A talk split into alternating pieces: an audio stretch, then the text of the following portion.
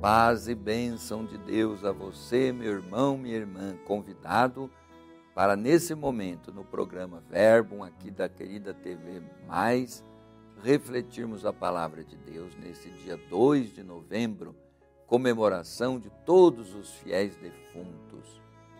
Vamos bem dizer a Deus por aqueles que nos precederam, que já estão junto de Deus, que partiram desta vida e vamos rezar por eles.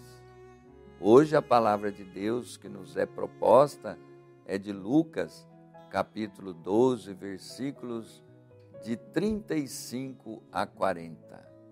Vamos ouvir a palavra do Senhor. Estejam cingidos os vossos rins e acesas as vossas lâmpadas. Sede semelhantes a homens que esperam seu Senhor ao voltar de uma festa, para que quando vier e bater a porta, logo lhe abram. Bem-aventurados os servos a quem o Senhor achar vigiando quando vier. Em verdade vos digo, ele há de cingir-se, dar-lhes a mesa e os servirá. Se vier na segunda ou se vier na terceira vigília, os achar vigilante, felizes daqueles servos. Sabei, porém, isto: se o Senhor soubesse a que hora viria o ladrão, vigiaria sem dúvida e não deixaria forçar a porta de sua casa.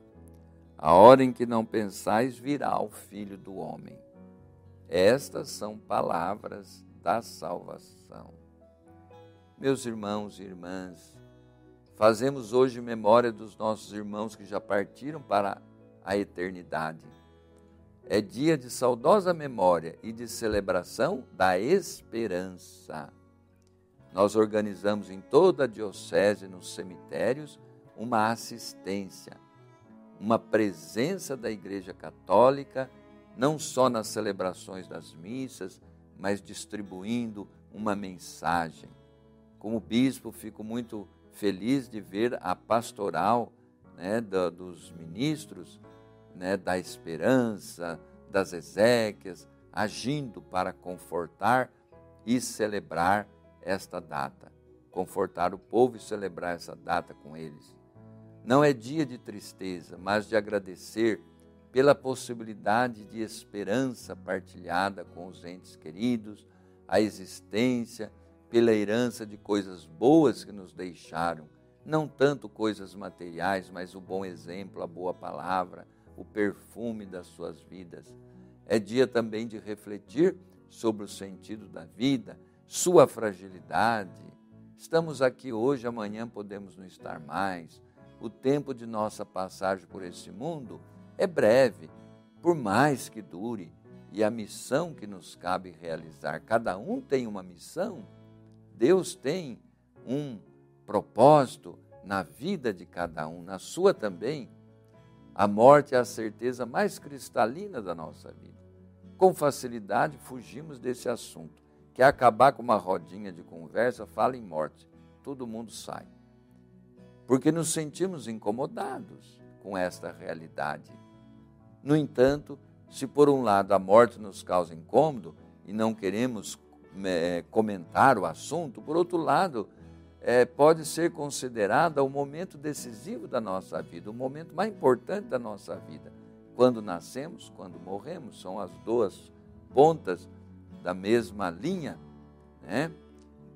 É, Jesus viveu na morte o momento de suprema doação. Foi na cruz que ele nos salvou.